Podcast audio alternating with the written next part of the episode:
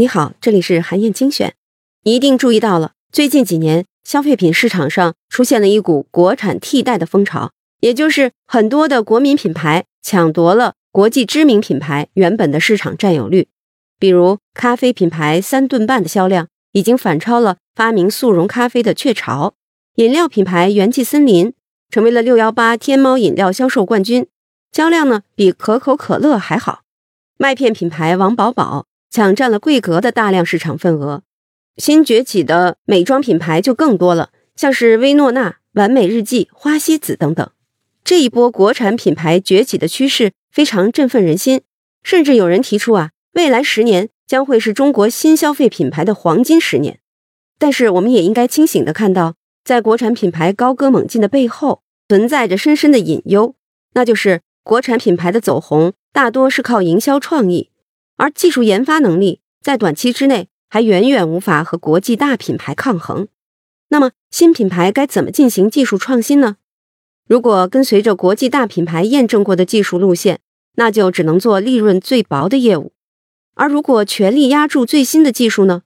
则很有可能在技术成熟之前就耗尽了自己的资源。《创新跃迁》这本书的两位作者，哈佛商学院的企业管理教授塔什曼。斯坦福商学院组织行为学的教授奥莱利，他们就认为，技术创新的周期啊有四个阶段，其中会出现渐进式创新和跃迁式创新两种完全不同的创新思路。企业必须同时拥有这两种思路，才能持续增长、基业长青。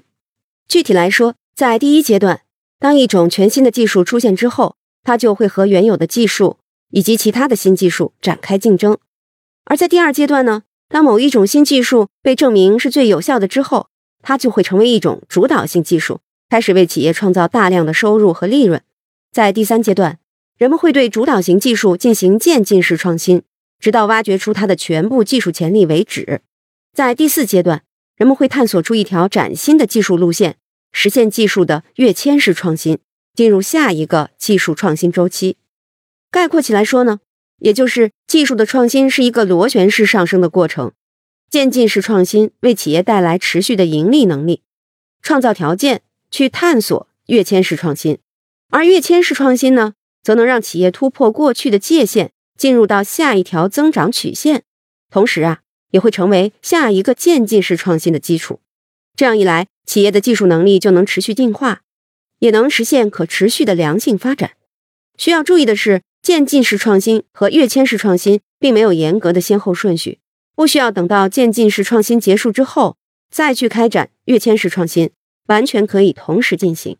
这么说呀，很抽象，让我来给你举个例子，你就容易理解了。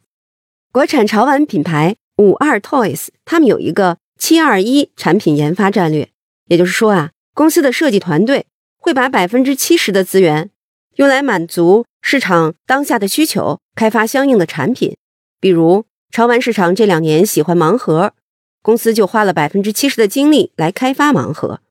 此外呢，公司会预测未来两三年的市场流行趋势，拿出百分之二十的资源进行技术储备，让设计师去尝试不同的题材、风格、材质、创意的形式，研发可能引领市场的产品。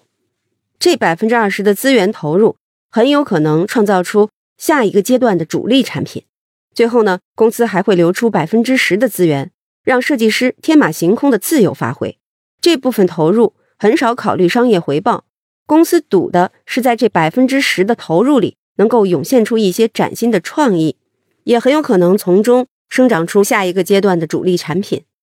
除了在这些研发大类里进行资源分配，五二 Toys 在产品研发的细分类别里也采用了七二一的分配方法。拿盲盒来举例，它是公司现阶段的营收主力，已经用了设计资源的百分之七十。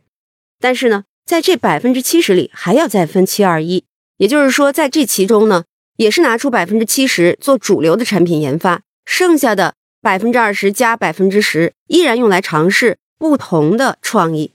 五二 Toys 把这个七二一的研发战略叫做“吃着碗里的，看着锅里的，想着田里的”，确实是非常的形象。他们通过实施“七二一”战略，目前的技术储备和设计储备已经足够用到二零二二年年底，这就保证了他们每年都能推出上千款新品。公司的年营收呢已经超过了十亿元，成为了中国潮玩市场上最有影响力的品牌之一。其实啊，很多正在崛起的新品牌都意识到了自己在技术上的不足，开始加强技术研发的布局。比如，完美日记在广州设立的研发中心，元气森林也在安徽、广东等地呢建设了自己的生产研发基地。新品牌想要真正的崛起，只有在技术创新上取得突破，掌握核心竞争力，才能完成蜕变，真正成为有影响力的国际品牌。好，以上啊就是我为你分享的内容。我在阅读资料里为你准备了本期音频的金句卡片，欢迎你保存和转发，更欢迎你在评论区留言分享你的精彩观点。韩燕精选，明天见。